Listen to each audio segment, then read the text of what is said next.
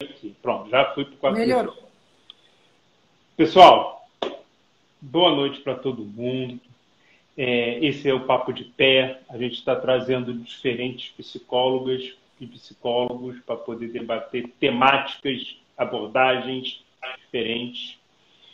E hoje a gente vai trabalhar com a psicóloga, doutora, doutora em psicologia social do esporte, professora da PUC de Goiás, queridíssima amiga Trix Pereira. Trix, eu te agradeço muito por você ter aceito o convite, estar aqui com a gente. E aí eu vou contar um pouco como é que funciona. Eu faço três perguntas iniciais, tempo a tempo, e a galera vai fazendo perguntas também. Aí depois eu pego as perguntas do pessoal e no final eu faço outras perguntas. Então a primeira pergunta que eu gostaria de fazer, Drix, além de agradecer, é perguntar quem é você. é assim. Assim na lata? Assim, assim. assim. Sem, sem Quem é Drix Pereira por Drix Pereira? Sem preliminares, tá bom? Ah, bom, eu gostaria de agradecer um queridíssimo, uma pessoa que eu tenho a mais autoestima, né, que tem pedigree, que vem buscando aprender, e respeita a velha guarda da Portela e ao mesmo tempo nos ilumina aí com questões, com coisas novas que essa juventude, né, de uma geração bem mais recente, vem levando a gente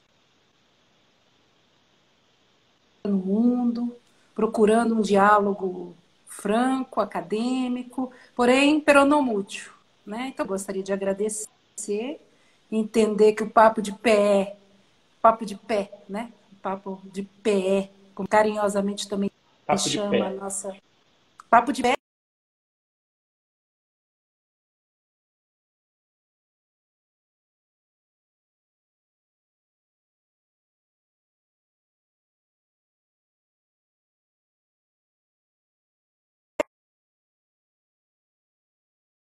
Iníciozinho dos anos 90, ah, na UNB, Universidade de Brasília, que depois fez um mestrado na Universidade Federal de São Carlos, depois fez é, uma especialização na USP em psicologia do esporte e depois fez um doutorado em psicologia social na PUC de São Paulo sobre a construção social do jogador de futebol no Brasil, com uma perspectiva é, construcionista de trabalhar a psicologia do esporte numa vertente bastante problematizadora.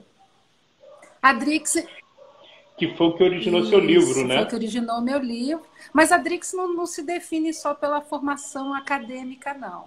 A, Dri... a Drix tem seis bichos, que gosta demais Três gatos e três cachorros, né? A branca, a preta e o Chico. Olha. O Chico é daqueles que correu atrás da ambulância do dono, o dono morreu na porta do, do morreu no hospital, o Chico ficou vagando, a Drix foi lá e buscou, porque não dá conta, e cria o Chico, e o Chico é a alegria dessa casa. Tem também um gato de 20 anos, o Sasha. Tem duas gatinhas, a princesa Ária. Eu não preciso explicar por quê. E a mais recente, a minha querida Esperança, que chegou para dar uma sobrevida ao Sacha e tem dado esperança aqui nessa pandemia para todo mundo, é, vulgo conhecida como loira. E é linda, linda, né? Loira. É, que mais? Que Acho que a Drix é isso. A Drix é um, é um Pierre de saia, né? Sempre Sempre louca por contraditórios, sempre jogando areia no ventilador, sempre desestabilizando. As pessoas têm um pouquinho de receio porque ela não chega sem fazer barulho e não sai sem causar estrago. Pô, queria ser assim. Cedric, você falou da perspectiva construcionista, né? Pensando assim, o papo de pé ele é para o público em geral. Não, a gente tem várias psicólogas aí, a Lívia, a Renata, o pessoal está aí, o Diogo, o pessoal está aí, mas a gente também tem muitos alunos de graduação e pessoas interessadas por psicologia. Então, o que eu te pergunto é, pensando nesse público leigo em geral, não, não da psicologia, o que, que seria perspe essas perspectivas construcionistas? O que, que seria então, isso? É, eu vou tentar falar disso, porque você sabe que essa coisa de ser acadêmico acaba tudo que fala da aula, né? E eu sei que o seu público é um público de informação, um público que. Então, como é. Eu fiquei pensando nisso, né? Como é que eu consigo navegar entre uma aula, uma explicação de aula e uma live de entretenimento, né? Que eu acho que hoje eu não estou nem fazendo live de entretenimento nem dando aula. Então eu tentei me localizar, tentei encontrar algumas palavras para falar da perspectiva construcionista, a buscar alguns exemplos, contar um pouquinho do que eu fiz na minha tese de doutorado, que venho trabalhando, citar alguns autores, mas de uma maneira bem palatável, bem que as pessoas entendam e que você fique de olho na pergunta, que se eu falar alguma coisa que seja muito é, estranha, você fala, para aí, né? Não solta uma, não solta uma cartografia aqui não, que é, é pesado. Mas eu queria só, assim, na sua resposta inicial você já traz muito, né? Quando você fala entre live e entre aula, a, a, partir daí você já tem o construcionismo, né? Entre, o entre, o diálogo por Acho que a primeira, redes. A primeira Mas coisa vamos lá, vamos... dizer é que a perspectiva construcionista não é uma teoria. Por que, que ela não é uma teoria? Porque todo mundo aqui ainda se discute teorias da psicologia. Oi, Murilo! Uhum. É, ele tá, ia falar, Murilo chegou. Ah. e a Tabata lembrou que você joga ah, xadrez. É. Tem que essa, essa, essa é um pouco da minha identidade perante os meus amigos, né? Aquela que está sempre tentando fazer um bom lance. Um outro dia eu disse uma coisa que eu gostei, né? Cuidado, né? Eu sei dar o coice como um cavalo e ser delicada como uma boa rainha. Isso aí eu acho que eu tenho que colocar na minha Olha epígrafe. Eu gosto, eu gosto desses papéis. É, nos quais é possível, esses jogos nos quais é possível jogar em todas as posições, né? Eu sou uma pessoa que milito muito contra qualquer tipo de preconceito, numa semana tão difícil que estamos vivendo, e não milito porque é moda ou porque agora ficou insuportável, né? Eu acredito que a posição humana é política e tudo o que a gente diz acarreta em elementos que as pessoas têm que refletir principalmente no lugar do professor, no lugar de quem é convidado para falar de uma perspectiva teórica. E falar do construcionismo é isso, né? É, é um lugar que não é um lugar, porque se o construcionismo for determinado como uma teoria, ele perdeu o sentido da sua própria existência. A ideia de ser uma teoria com o um enquadramento fechado ah, destitui a ideia de que ela está se refletindo as problematizações que ela sugere têm que ser feitas em cada contexto, em cada tempo, em cada assunto, em cada lugar. E as posições de pessoa, né? A Drix, quando fala, ela é uma personagem conhecida por várias pessoas como uma doutora, como uma enxadrista, como uma militante, como alguém que gosta de falar de uma psicologia do esporte posicionada, política, em prol de todos os atores aí que estão envolvidos. Então, essa Drix fala de um lugar e problematiza o tempo inteiro. Então, ela exercita um modo de ser que é o que nós determinamos de construcionismo. Por quê? Porque só começando com uma problematização, só começando com um conjunto de perguntas, é que nós podemos fazer aquilo que Foucault dizia, uma arqueologia. Né? Pensa num arqueólogo escavando um, algum elemento que ele encontrou, com todo cuidado para não tirar as peças do lugar, não danificar, entender como é que as coisas ficaram organizadas ali debaixo da terra. Então, o construcionista ele quer entender como é que os elementos, os conceitos foram construídos, né? E sempre com a questão: se esse conceito não existisse, não seria melhor? Para que, que esse conceito existe? Por que, que alguém inventou esse conceito? Porque, junto com a perspectiva de perguntar, de problematizar tudo, vem uma metodologia. Né? Como toda boa teoria, ela teve que ter um, uma maneira de se realizar, de se fazer, que junto com ela se pensa, se faz. Ao se fazer, se repensa, ao se repensar, se refaz. Então, este movimento constante que a gente diz que de troca, de diálogo, de dialética, tem um bando de nome, mas que resulta nessas trocas. Pensar, fazer, pensar com o Pierre, o Pierre me contradiz, eu repenso, aí a gente faz, a gente refaz, repensa. Esse movimento de estar perguntando, buscando resposta, buscando formas de entender o que é dito e como é construído, principalmente com o uso da linguagem, né? como é que as pessoas falam, né? como é que as pessoas é, se referem às coisas, por que, que esse conceito é assim? E se esse conceito fosse de outro jeito? Por que, que esse conceito cristaliza? Por que, que esse conceito é naturalizado? Então, o construcionista é um problematizador né? um problema, um questionador, Muito alguém bom. que vê o mundo com uma determinada configuração, mais à frente, se você quiser, eu digo qual é, mas que, para te responder, para virar uhum. uma conversa, senão eu falo sozinho, é, pergunta, né? pergunta. Por que, que você ia usar camisa vermelha? Não precisa, você sabe que eu vou vir de vermelho. É?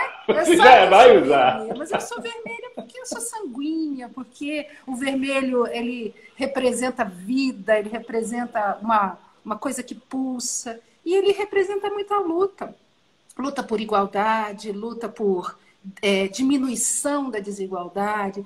E eu estou aqui, né? Como diria o meu amigo Cristiano, é, uma mafalda no caminho.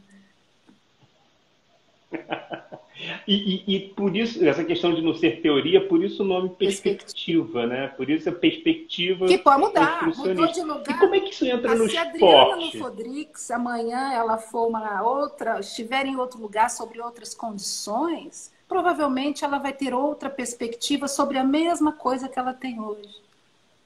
É, então isso, é, isso é bastante interessante. E, como é que isso entra na, no esporte? Qual o papo que a gente pode ter nesse olhar, pensando em psicologia do esporte, pensando Por em exemplo, esporte? né, vamos pegar um estudo que eu fiz há uns anos atrás, que eu até te passei, que eu acho que pode ajudar a ser objeto. Imagina que hoje nós é queremos, como profissionais de psicologia do esporte, tendo no nosso país como expoente do esporte o fenômeno do, do jogo de futebol. Né? O futebol a, é um esporte que nos representa. Há muitos anos ele nos apresenta ao mundo. Representa, não, ele nos apresenta ao mundo. Né? Se pegarmos a história do nosso país, ela se mistura para o bem e para o mal com o futebol. E eu me lembro que quando eu quis fazer o meu trabalho, eu queria entender que personagem é esse. Que é um jogador de futebol no Brasil? Né? Se eu te perguntar, Pierre, o que é um jogador de futebol? Em três, quatro frases me responde. O que é um jogador de futebol?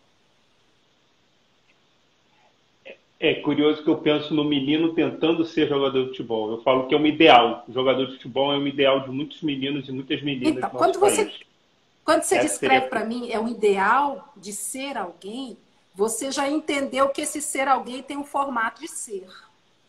Eu tinha uma determinada ideia de que ao perguntar, porque aí eu fui lá, vou perguntar, mas vou perguntar para quem? Aí vou perguntar para os jogadores. Aí eu peguei uma bela amostra de jogadores de 5, 10, 15, 20, 25, 30 e 35 anos. Peguei várias categorias. E os agrupei e resolvi perguntar para eles: para você, né, que joga, o que é ser um jogador de futebol? Não contente com as respostas, porque já eram enormes e muitas, eu perguntei para todas as pessoas que estavam envolvidas com essas pessoas. Então, um menino de 5 anos tinha a mãe, o pai, a babá, a avó. Um menino de 10 tinha o pai, a mãe, o irmão, a história de ter vindo da bronquite. Eu peguei o pentacampeão mundial de 35, aposentado, que me disse que tinha o empresário, o, o que cuidava da imagem.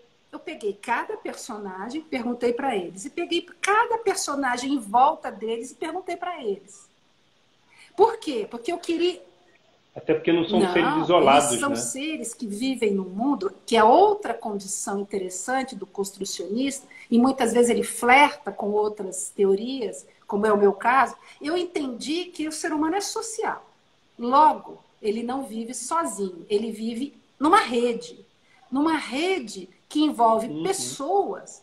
E também comecei a entender numa rede que envolve objetos, coisas. Muitas vezes eu estava lá, né, lá no meio do, do pátio, observando, e a mãe estava vendendo a chuteira para outra mãe, e o menino estava reclamando que aquela chuteira ele não queria, que a chuteira era do jogador, era do Cristiano, ele queria, não, na época era outro jogador, mas suponhamos, a chuteira era do Cristiano e ele queria o modelo da do Messi. Né? Então o menino estava uhum. bravo, e a mãe feliz da vida, porque podia comprar uma chuteira de segunda mão, e a outra mãe mais feliz ainda, porque não ia ficar empatada no armário, que o pé do menino tinha crescido. Então, a, tudo isso, a chuteira, o elemento de ser do cristiano, de ser do Messi, a cor da chuteira, a, a, a condição social das mães, aquele, aquela arquibancada que fala de futebol mais do que qualquer jogo, das mães e dos pais que esperam. Então, eu comecei a entender como é que esse menino pensa esse jogo e esse menino vai crescendo, essas redes vão se solidificando, alguns chegam lá e outros não chegam. Então, a construção não é uma construção só de pessoas isoladas com suas subjetividades que têm um sonho. Não. A construção, ela já está num coletivo que descreve como é que eu sou, como é que eu tenho que sentir, como é que eu tenho que pensar e o que, que eu tenho que fazer para sobreviver a esse trajeto e chegar lá. Estou falando português? Demais. Ah. Totalmente, totalmente. São todas as conexões. Agora, eu fiquei com uma dúvida quando você estava falando. E aí teve uma frase que você soltou que eu queria entrar nela. E, o, e também quem quiser fazer pergunta, pessoal, fique à vontade. Vamos aproveitar que a gente está com a Drix dialogando as perspectivas construcionistas no esporte. Drix, quando você estava falando do campo de futebol, você falou da arquibancada e das pessoas que estariam, os pais ou os torcedores. É, a gente está numa discussão, e na verdade em alguns países já teve o retorno do futebol com a arquibancada vazia.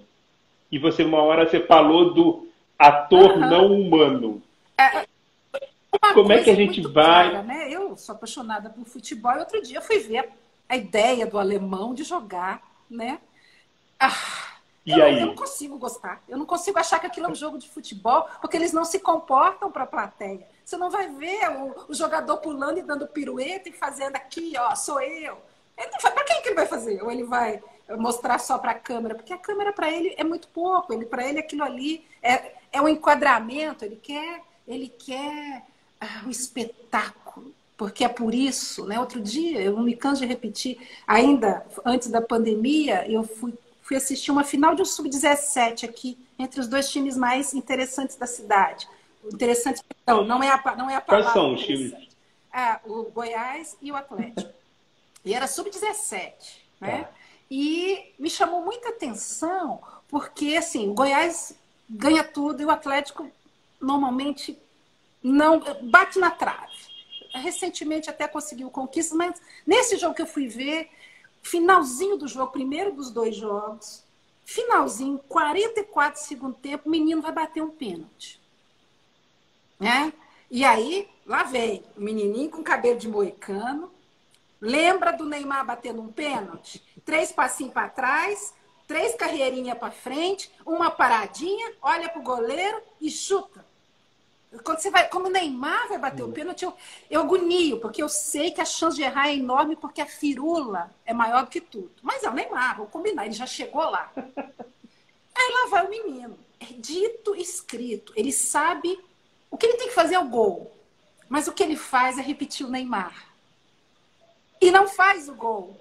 Olha só. Né? Neste caso, ele não ele perde. Ele perde.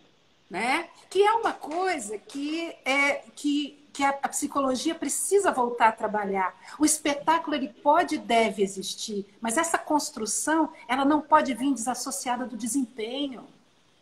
O jogador tem que jogar bola. Né? O Neymar pode fazer tudo o que ele quiser fazer hoje, mas ele já chegou lá no sentido de mostrar que bola ele joga. Até a gente ainda perdoa porque a uhum. gente espera que essa bola volte a ser jogada, né? Perdoe algumas coisas, vamos, vamos deixar bem claro, né? E o menino de 17 anos do Atlético, que aos 44 do primeiro jogo perde o pênalti fazendo cópia fiel da postura física, da firula, do cabelo, das tatuagens, né? Essa talvez o objetivo, o objetivo dele ele alcançou, não, imitar o Neymar. Não, não fez o gol, não, mas ali. Ele mora no alojamento, ele está longe da família, ele, ele come o pão que o diabo amassou, ele sofre todas as violências. Mas a construção social é maior para ele do que o caminho que ele tem que traçar Sim. de orientação, de educação, de desempenho. Né? Tudo isso é viver um encanto, é o meu momento. E muitas coisas nesse caminho, pela falta de instrução, se perde. Né? Então, quando eu quero estudar o futebol, você imagina, eu nunca vou ser chamada para trabalhar num time de futebol, porque eu vou chegar lá dizendo, pera lá, né? É, isso que vocês cultuam não é futebol. Né? Futebol implica em educar, futebol, espetáculo sim, mas tem uma série de elementos que não vão dar tanto lucro assim, que precisam ser repensados. Né? Então, assim, é muito gostoso poder entender os processos subjacentes que estão por debaixo, que estão por trás, que estão do lado, que estão em cima, de todos esses elementos no futebol. E o construcionista vai fazer isso, ele vai entender os mecanismos de construção dos conceitos. Então eu acabei entendendo como é que a sociedade envolta no futebol, como é que os personagens, então, tem o jogador, tem a mãe, tem o pai, tem a esposa, tem o filho, tem a namorada, tem o roupeiro, tem o torcedor, tem o jornalista. Como é que esse pessoal pensa o conceito de ser jogador? Né? E é na minha perspectiva, eu falei assim, ah, vai acontecer o seguinte, os meninos mais, isso era a minha tese, a minha, ah, os meninos pequenininhos vão dizer que é, é brincar, é ter prazer, né? Os meninos mais com 10 do 15 vão dizer assim: ah, um dia eu vou ser igual fulano. Os meninos de 20 vão dizer assim: ah, eu, é, agora é minha hora, né? eu estou quase lá.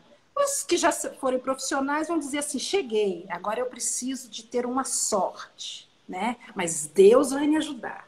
Isso era a minha tese, eu tinha uma ideia do que cada um ia dizer. Você acredita que minha tese não se comprovou? Porque dos 5, dos 10, dos 15, dos 20, todos disseram a mesma coisa. Eu quero comprar uma casa para minha mãe. Eu quero ser jogador de futebol é poder comprar uma casa para minha mãe e tirá-la da pobreza. Ser jogador de futebol é poder ter a minha necessaire debaixo do braço e comprar a mulher que eu quiser. Isso há mais de 10 anos atrás.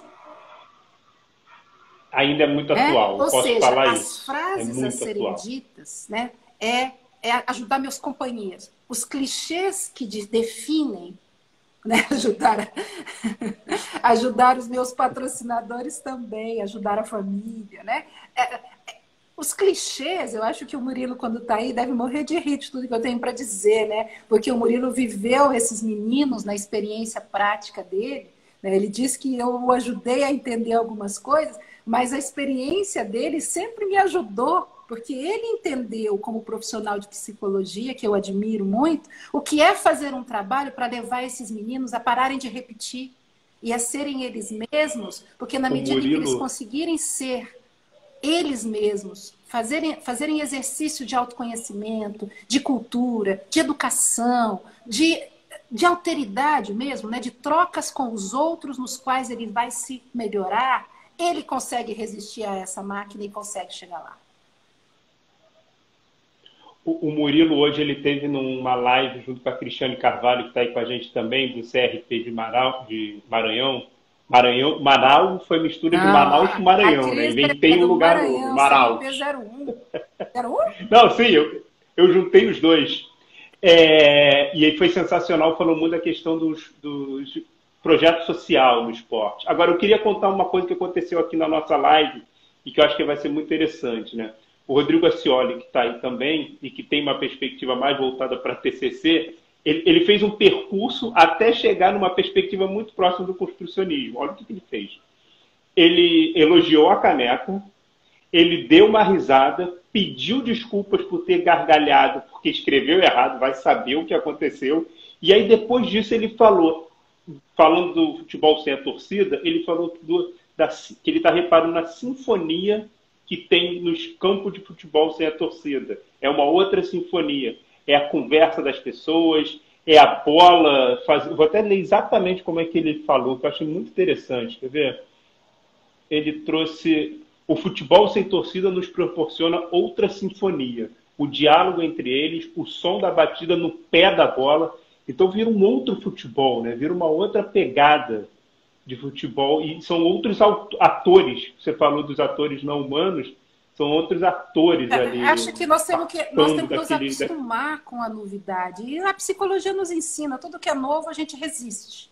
Primeira, né? Primeira coisa é resistir para depois tatear, para depois se permitir, né? Agora, é muito esquisito, é muito estranho, né? Até porque o, o, a parte do torcedor não é qualquer parte, né? a parte do torcedor, poderíamos ficar em casa, né? Todos com nossas televisões, mas tem pessoas que vão para lá e que se emocionam e que transmitem uma energia para o jogador. É diferente, sim, eu concordo. Talvez a própria tecnologia nos traga novas possibilidades, porque uma das características é, de pensar rede, de pensar matriz, de pensar atores, ela é muito possível porque nessa relação com os objetos, objetos humanos, humanos e objetos, o avanço da tecnologia nos permitiu, né? Todo mundo que está aqui ouvindo falar de futebol, com certeza já foi ao Museu do Futebol ou alguma coisa e viu a história das bolas, a história das roupas, a história dos campos, a história dos apitos para os árbitros. Então, o que, que é isso? Né? Essa, esse permear tecnológico daqui a pouco vai nos colocar na visão do jogador quando joga, né? na visão da bola quando rola. Vi... Então, tu, todas essas emoções, a gente não sabe quando é que a gente vai sair desse, desse isolamento social. Então, eu acredito que alguns avanços vão mediar muitas das nossas relações e muito dos nossos entretenimentos, né? Eu andei vendo algumas lives de entretenimento de algumas cantoras que eu gosto e eu fui percebendo a construção delas, né? é, no primeiro momento, uma, uma, uma foto com o Instagram na mão, aí na semana seguinte já tinha um tripé, já tinha uma luz, já tinha alguém que dava dicas, na outra já tem uma equipe, já tem.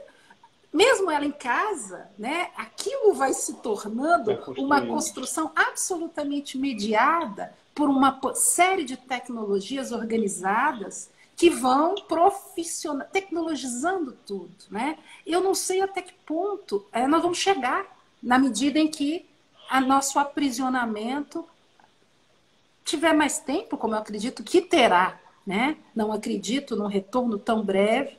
Infelizmente, algumas pessoas não conseguiram entender isso e advogam contra a sua própria vida. Mas a construção disso para mim também é muito clara e é política, né? construir um discurso sim, de que sim. a economia é, é, ela que sustenta a vida e não a vida que sustenta a economia, também é um discurso político construído socialmente, com bases muito fáceis, né? de um nível muito básico de entendimento. Então, ser construcionista é é atormentar a vida de quem você passa o dia inteiro perguntando como é que isso foi construído, né? quais elementos subjazem a isso, quais são os atores da rede, como é que essas relações se apresentam, né? quem é que tem mais força para puxar tal coisa, menos força, seguir dinheiro, seguir uh, poderes. Então, assim, na verdade. A Nokia, a Nokia como nada o Murilo mais falou. parecido que um jogo de xadrez. Fala, continua, segue, gostei. Segue. Nada. Acho que um jogo de xadrez, 64 casas, né, com 32 peças, né, em, em luta por sobreviver, né, em, com embate e defesa, com posições de pessoas muito diferentes, com os mais fracos à frente, com os que menos se movem têm maior valor. São metáforas que eu passaria a noite discorrendo para você né? Que eu acho que é bem fácil de todo mundo entender, né? Ah... Agora me diz uma coisa, Dritz. É, desculpa. Eu, você falou do xadrez, você falou do, você estava falando do futebol sem a torcida e tal. E aí eu estava um dia desse conversando, não sei se foi com o Alberto ou com algum outro colega, e a gente falando que o que hoje o esporte está acontecendo, o único esporte que tem acontecido ou que começou antes foi o esporte eletrônico, que antes era uma metáfora. Esporte eletrônico é, é, são avatares jogando. A partir do momento que são avatares jogando, e não um sujeito real jogando ali na tela, não deixa de ter um, um, um quê de metáfora. Quando eu fiz o meu trabalho, essa pegada. Ideia, uh, esse apelido de Drix, ele não veio à toa. Quem me deu esse apelido foi Jaqueline Brigagão, uma das doutoras do grupo de práticas discursivas e produção de sentidos da professora Mary Jane Paris Spink, que foi minha orientadora de doutorado, uh, que tem esse grupo.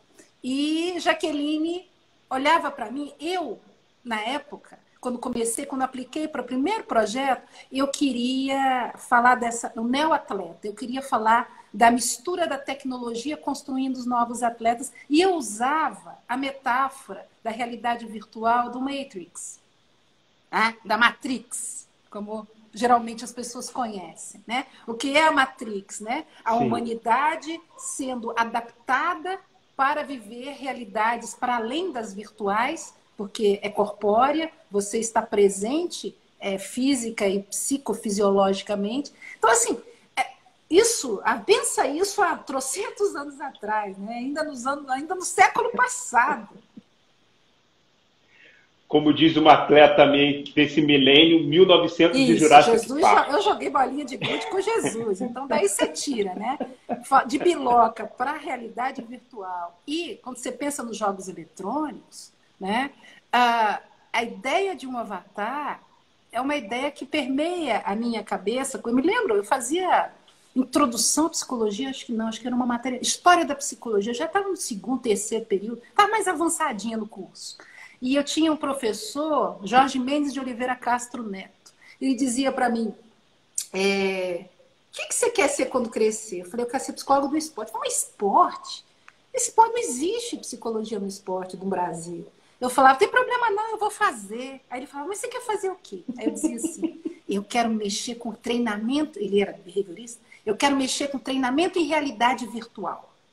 Ou seja, eu vou treinar o camarada dentro do laboratório e ele vai sair e vai ganhar de todo mundo. Né? Essa era Adriana no terceiro a ideia da aluna de eu terceiro quero, período. Eu quero aprender fisiologia, eu quero aprender cognitivismo, eu quero aprender condicionamento, eu quero aprender, eu quero aprender a tornar esse humano uma máquina, né? Claro que de lá para cá eu amadureci bastante, né? para não dizer fiquei velha, né? E passando por esta ideia, passando pela Matrix, passando pela realidade virtual, passando pelo que nós temos, né? Eu fui pesquisadora de biofeedback quando isso não era moda, né? Hoje o Alberto dá nó em pingo d'água, esconde as pontas, e é muito bonito o que ele faz, porque a tecnologia hoje permite muito mais do que permitia nos anos 80, 90. E a ideia é uma ideia muito bacana, né? Agora, dimensiona. Por isso que eu cito o Alberto? Porque o Alberto também é o cara que dimensiona, né? A ciência com o que tem a mais na história construída, né? O que tem a mais é, no que nós precisamos trazer humanamente, politicamente, para além da capacidade de treinar os camaradas. Outro dia eu estava escutando as lives, as lives da CBF me arrepiei inteira. Por quê? Porque eu via lá o responsável pelo futebol dizendo: psicólogo vai ser muito importante, porque nós temos que dizer para os meninos o que, que eles têm que fazer. Psicólogo não serve para dizer para ninguém o que, que ele tem que fazer, não.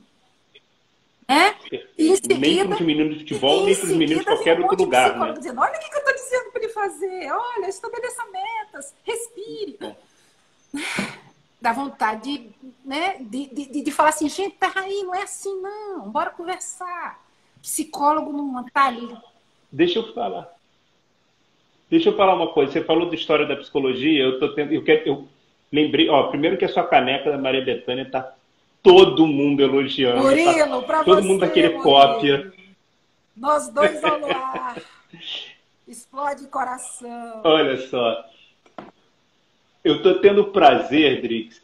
Eu vou querer também entrar num outro tema que você falou no momento da tua fala, que é impossível a gente passar aqui sem falar disso. Mas eu, só para antes de entrar nisso, eu estou tendo o prazer de dar aula de história da psicologia na universidade que eu dou aula. E o último capítulo que eu trabalhei foi o capítulo da Marijane Spink, falando do construção, psicologia social atual. Estou até com um livro aqui na minha frente, que é a História da Psicologia, Rumos e Percursos que é o livro que eu utilizo com eles, e o último capítulo é dela. É, e aí ela, é, é, ela, traz exatamente isso, esse diálogo de perspectivas e não uma teoria, não dizer o que, que o psicólogo tem que fazer, o que, que o atleta tem que fazer. Ela não fala de atleta, mas ela fala, não o psicólogo dizer para o outro o que, que ele tem que fazer. Mas eu queria entrar num outro tema. Eu, queria só, eu só me lembrei disso e trouxe para o nosso papo, mas eu queria entrar num outro tema. Você falou no início, você falou antes do racismo ser insuportável. Na verdade, o racismo é insuportável desde que o racismo é racismo. E como pensar nisso nesse momento, olhando para o esporte, olhando para a perspectiva construcionismo e o racismo, esse racismo insuportável. eu, eu perguntava para os meus alunos hoje, Pierre, uh, você sairia na rua hoje para brigar pelo seu irmão negro que foi morto com o joelho no pescoço, agonizando, dizendo eu não consigo respirar? Ah, professora, mas foi lá nos Estados Unidos. Hã?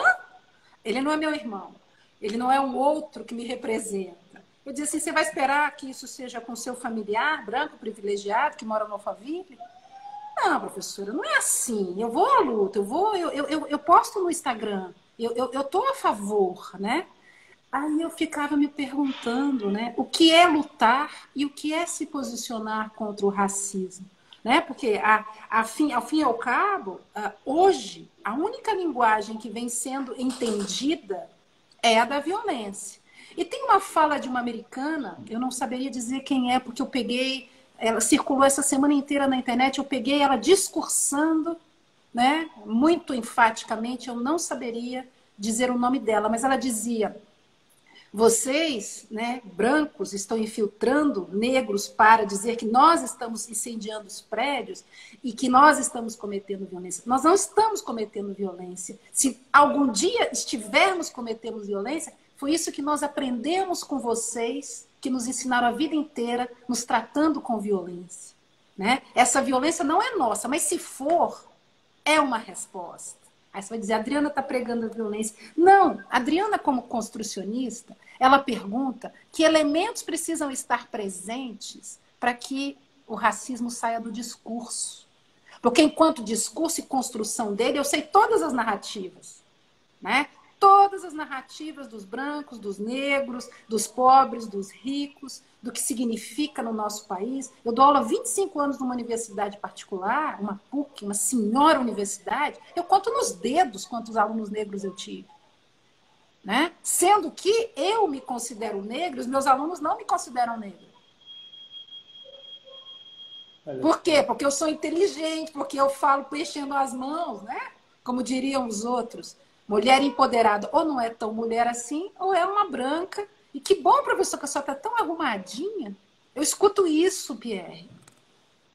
Né? Então, nós estamos em 2020, com muito pouca gente capaz de entender ou querendo entender. Né? Hoje, um, o, que, o, que, o que é isso? Né? O que nós vemos nas nossas salas de aula? Hoje, um aluno meu pergunta, professora, que negócio é esse de reflexão que a senhora fala tanto? Explica para mim, que, que, que negócio é esse?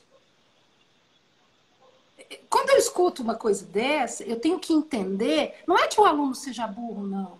É que, que elementos foram, estiveram presentes na construção desse indivíduo universitário que não reconhece o significado da palavra reflexão. Porque ele foi construído de alguma forma por alguma família, por alguma igreja, por alguma escola, por alguma religião, por um conjunto de elementos né? Ele, ele não é culpado, ele é partícipe de uma falta completa de alteridade, porque se ele não aprendeu a, a dar nome àquilo que ele faz quando ele pensa, ou ele está muito aquém da idade que ele tem, ou ele não pensa. Ele não teve a possibilidade de passar por reflexão, né? Reflexão não foi passada. Você entende? Aí você me pergunta como é que a gente, como é que a gente lida com o racismo? Se a pessoa não, não tem repertório para entender verbalmente o que a palavra significa, o que a rede significa, o que as coisas significam, né? Então, a, a ideia de ir pela linguagem é um caminho, existem vários outros. Né? O engajamento político, na busca pelas perguntas, eles têm medo do conflito. Né? É, as pessoas, como você brinca comigo, né? a Drix. A Drix é sempre alguém que todo mundo acha que vai morder. Por que, que a Drix morde? Porque a Drix pergunta. Porque a Drix vê uma coisa problemática. Mas por que vocês estão em futebol lá em Nova York? Você não mora no país do futebol? Você vai trazer o modelo de lá para cá? Aí você faz uma pergunta dessa, todo mundo assusta. É, é por isso que eu estou adorando o papel aqui de estar te perguntando, porque agora quem está. Se bem que você me perguntou já duas vezes nessa live, você já inverteu esse jogo de xadrez já duas vezes já. E e o papel das torcidas organizadas aqui no Brasil no meio desse momento todo? É, eu, eu, eu vi uma coisa muito interessante eu vou te falando dizer uma coisa que eu pensei hoje, Diga. né? Se no domingo, quando a Gavião, a Gaviões da Fiel, saiu em quase que em resposta aos 300, que me perdoem quem não souber do que eu estou falando. Ah, quando eles saíram fazendo aquela marcha na Paulista e depois foram é, espantados pela violência policial, eu me perguntei: e se não fosse a Gavião? E se fosse o Pavilhão 9, que é outra torcida do Corinthians? Conhecida por não sair, não, não, não, não fazer a ré que o Gavião, que, as, que o Gavião Zé Fiel fez. Não atrapalhar a ordem. Não, não, não. Ou seja, é, né, ao mesmo tempo o policial está lá tirando delicadamente a moça com bastão de beisebol vestida de verde e amarelo, né, que é uma pena a gente ter que guardar as camisas verde e amarelas do Brasil. Mas eu não dou conta de usar. Eu uso em casa escondida até de, até de mim mesma, porque passou a apresentar um significado de fascismo, de intolerância, de privilégio em detrimento da violência com as pessoas que não estão é, coadunando, né, concordando com o nosso presidente fascista e genocida. Sabe o que eu pensei? Quando eu estava separando as camisas, eu passei na casa da minha mãe, não entrei, porque não podia entrar, mas eu pedi para ela deixar numa sacola todas as minhas camisas comigo, né? da infância. Nem o Fenerbah, nenhum dos dois. Eu não, estava separado, só que eu deixei na sala que, que a Marta estava atendendo. Mas o, eu, ela separou as camisas, aí eu, ela botou assim, nós dois olhamos para a camisa do Brasil e nós dois falamos, cara, não dá para usar essa camisa, né? Que pena. Que, que, que triste isso. Drix, a gente está chegando, está nos últimos 15 minutos da Tinha três live. perguntas. É, quem está acompanhando, não, a gente já entrou nas outras todas, já, já vamos. Já fiz. É, que até trouxemos perguntas para a galera. Não, ainda tem 15 minutos. Quem não conhece o Papo de Pé, a gente está discutindo a psicologia e diferentes abordagens da psicologia. Hoje a gente está com uma perspectiva construcionista com a Drix. É, nós teremos no sábado a Carla de Piero falando da análise de comportamento. Na próxima quarta a gente vai ter a Maíra, Maíra Ruas do psicólogo do Vasco falando de Carl Rogers. Na outra semana a gente vai ter psicanálise com a Clarice Medeiros. Então é, é, é um. A ideia é essa, a ideia é pensar a psicologia do esporte, dialogar ela com todos os públicos e de uma maneira trazendo as diferentes perspectivas teóricas. A Tabata já adiantou o um momento, mas ainda não é ele ainda não. É, a... Vai ter, ela adora. É, a Tabata foi uma das entrevistadas, você estava na live que a Tabata foi. É, Grande Tabata, presidente da é... nossa querida e linda Associação estudiosa das artes marciais, poliglota, linda e maravilhosa. Obrigada, Tabata. Demais, demais.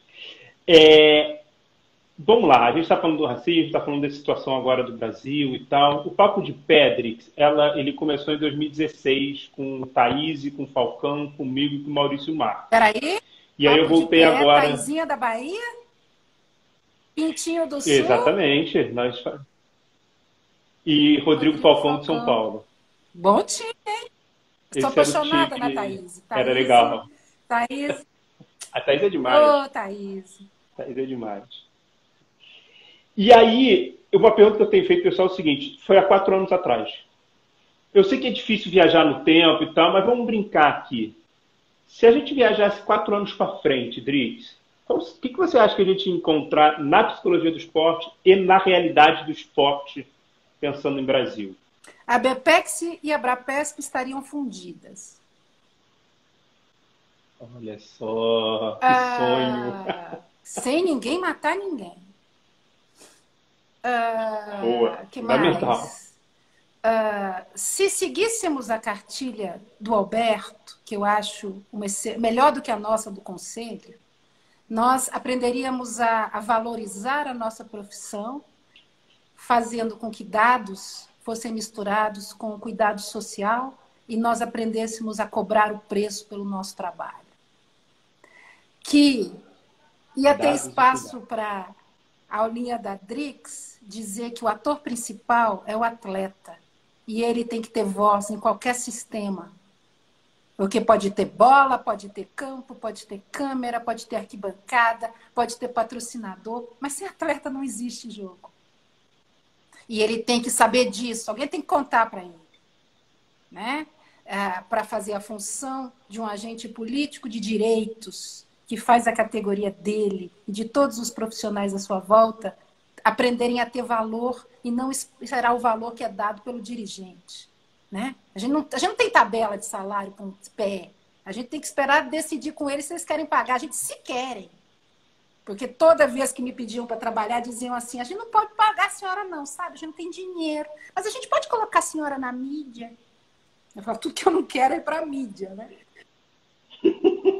Mas ah, não é muito raro né, nós encontrarmos esse lugar. E eu espero que daqui a quatro anos as lições que o Alberto nos ensina não é de nos adaptarmos aos clubes, mas o clube. Você não vê nenhum médico sendo é, colocado de lado num clube e nem ninguém desejando operar o joelho dos jogadores. Ah, eu sou coach, eu opero o joelho. Vai falar isso, né? Porque para tudo, para todo mundo aparece um coach, né? Então, o que, que é isso? Daqui a quatro anos, ou nós usamos toda essa experiência para o reconhecimento do nosso trabalho, da nossa união, da nossa necessidade uns dos outros, né? Ah, tem gente que gosta de ser mais estrelinha, deixa eu ser estrelinha, a gente, a gente já separa para ser estrelinha. Né? Deixa as estrelinhas, que adora isso. Tem Aí tem aqueles que mundo, vão né? fazer o trabalho metodológico, aqueles que vão cobrar, aqueles que vão continuar carregando o piano e construindo uma psicologia do esporte interligada com a educação física, outros com o olimpismo. Tem lugar para todo mundo, olha para o céu. Então, daqui a quatro anos, eu desejo que a construção disso tudo resulte uh, em psicólogos que não se questionam ou que é, têm dúvidas do seu lugar, do seu posição, da sua posição, do seu posicionamento teórico, metodológico e político. Eu advogo por um lugar onde nós consigamos colocar ação, talvez encontrar as melhores pessoas para dizerem isso, né? É, com educação, com parcimônia, mas delimitando com clareza e não deixando com que ninguém se aproprie do nosso saber para fazer outra coisa em nome do que nós, do que acham que nós fazemos.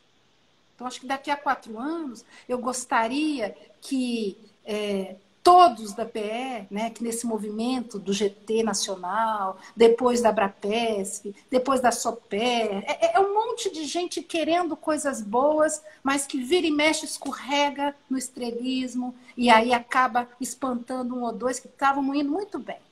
Mas os macacos velhos, né, a gente a gente já viu esse filme. E como eu tenho uma admiração pelo Alberto nas suas evidências, né, que não são evidências do sertanejo, a Vamos olhar para trás, a gente já errou muito. Não vamos repetir os mesmos erros, né? Não vamos fazer do mesmo jeito. E vocês que são jovens, né? Vocês têm a obrigação de fazer diferente, né? De fazer essa PE é, pública, acessível, da psicologia, tá? Os educadores são super bem-vindos. Venham trabalhar conosco da psicologia, da AMPEP, do Conselho Federal de Psicologia, né? Ah, tá brigando corporativista? Tô, né? Deixa a gente se fixar, deixa nós termos, estabelecemos como é que se faz, né? E aí, quem quiser vem com a gente, tem espaço, mas a psicologia do esporte não pode ser feita por médico, por engenheiro, né? no sentido de uma categoria que tem limites de atuação que são próprios dela. Né? Para além desses limites, todos trabalham super legal e super bem com a gente. E nós precisamos bater nessa tecla. É isso que eu sonho, é isso que eu desejo. Até porque, Dri, até porque o pessoal que vier de outras áreas, se vier para dialogar, mas não vier para assumir, o diálogo não vai, vai ter diálogo vai ser tão bom. A, as instituições tratarem psicologia do esporte como seu que mental, né? No seu, é, é coach mental. É, é tudo para desviar do foco daquele que entende o sistema. Às vezes o próprio dirigente não entende e tem, tem receio que alguém entende e conte para os outros. Já pensou? Né? Ser capaz de jogar xadrez às cegas? Não é para todo mundo. Então, ah, nós temos conhecimento para isso. Não é porque a Adriana é brilhante, nada disso. É porque a psicologia nos ensina o caminho do desvelar o que é aparente e o que não está aparente. A gente sabe. A histérica não é histérica por escolha, é sintoma. Então, as instituições brasileiras de esporte são repletas de sintomas, né? Com relação à psicologia. E quem são os profissionais para tratar disso? Somos nós. Se a gente não acreditar e estiver junto, empoderado, para fazer uma psicologia científica, é, social, é, com tudo que tem direito, eu prefiro que o vírus nos leve. Brasileira, né? científica, social, brasileira. Agora, Adri, é curioso, porque nesse momento que a gente está vivendo tanta tristeza, é, é, essa coisa que você falou da SOPES, da ABRAPESP, dos CRs, isso está acontecendo, né? O conhecimento da psicologia do esporte está sendo transmitido pelo Instagram. Hoje foi um dia que a gente teve um evento com a Cristiane e com o Murilo às quatro e meia da tarde, Alberto e Kátia Rubio às sete horas e a gente está aqui batendo esse papo gostoso às oito e meia. Foi um dia inteiro de altíssimo Posso problematizar nível. só uma última coisinha? Eu acho Muito. lindo, Cris e Murilo, Alberto e Kátia, eu e você. Eu acho lindo. Eu acho maravilhoso. Mas nós temos que ter cuidado novamente com o que é conhecimento e com o que é opinião. Tá? Porque o que, que acontece? Boa. Daqui a pouco, o entretenimento tem um monte de gente dando opinião sobre coisas que passamos uma vida estudando para entender. Então, uma coisa, todos podem ter opinião, todos vivem experiências riquíssimas e podem trazer suas experiências para compartilhar, para fazer lives de entretenimento. Né? Eu acho bacana quando os convidados são atletas, falam da PE, bacana. Isso é experiência e ela pode ser compartilhada em termos de opinião. Outra coisa é conhecimento. Conhecimento se trata a partir de argumentos, de contradições, de teses, antíteses e sínteses que recolocam pessoas a partir de evidências, de metodologias, de discursos. São coisas diferentes. A psicologia do esporte ganhou muito nessas lives com a abertura e a união. O conhecimento, nós temos que cuidar melhor dele. Você lembra como eu comecei aqui? Eu, por que, que eu aceito vir falar com você? Porque você me permite deixar claro elementos que têm me incomodado.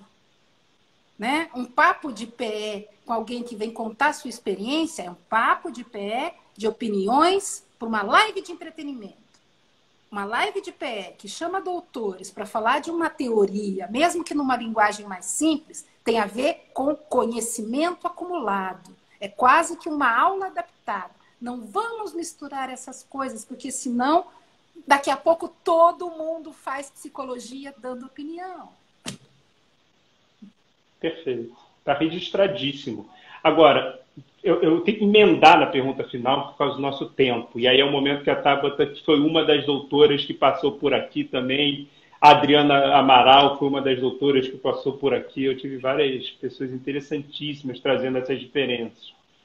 É, Drix, se a gente fosse pensar numa cultura, algo da cultura da arte, tá? música, livro, série, o que você gostar de arte, o que, que define, já está na caneca, né? Mas qual música? Define você como psicóloga. Define, ou então qual frase a dela? A existência de alguém que é fiel à sua formação familiar, à língua portuguesa, que nunca se vendeu para nenhuma gravadora, só cantou o que quis que sabe se dar ao respeito, que podem falar o que quiser, mas ela tem coerência e, sobretudo, honra.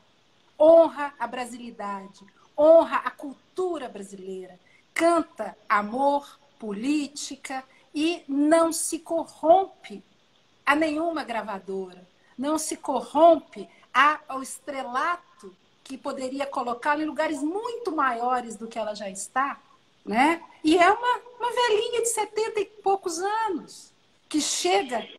Filha de que Dona Gandoa, né? Medo vira ouro, né? E que, assim, é, eu brinco de dizer que não é uma pessoa humana, é uma entidade, né? É alguém é, que eu não gostaria de conhecer, porque a minha fantasia é de um ser quase que, é, que me, me eleva, né? O Morita está dizendo que o trocadilho foi terrível. Não sei se o que ele quis dizer, mas né, eu, eu acho que cultura é, é para ser respeitado. Eu acho que Betânia é ah, ela tá falando do trocadilho da Tabata. Tá falando do trocadilho da Tabata. Tabata falou que você não merece palmas, você merece Tocantins inteiro. Na verdade, você merece o mundo, o planeta, você merece tudo. Foi esse trocadilho que ele falou. Maria Betânia, né? Quem nunca se curvou ao, a, ao que da Dona Gandoa? Como é que não, é? Não, na verdade, você vamos falar Eu de uma música, né? Eu acho que. Não, não, não. Não dá tempo. A live já vai. A vida é finalizar. é bonita, né? É, é fala dela, né? Bonita. É, a vida é bonita, é bonita. É falar dela, né? Ela eu, é eu realmente resumo, incrível. Eu resumo o que ela... eu gostaria de ser quando crescer. Você é a nossa Maria Bethânia da psicologia do esporte. Tá, tá, tá carimbado. carimbado, tá dito. Drix, obrigado de coração.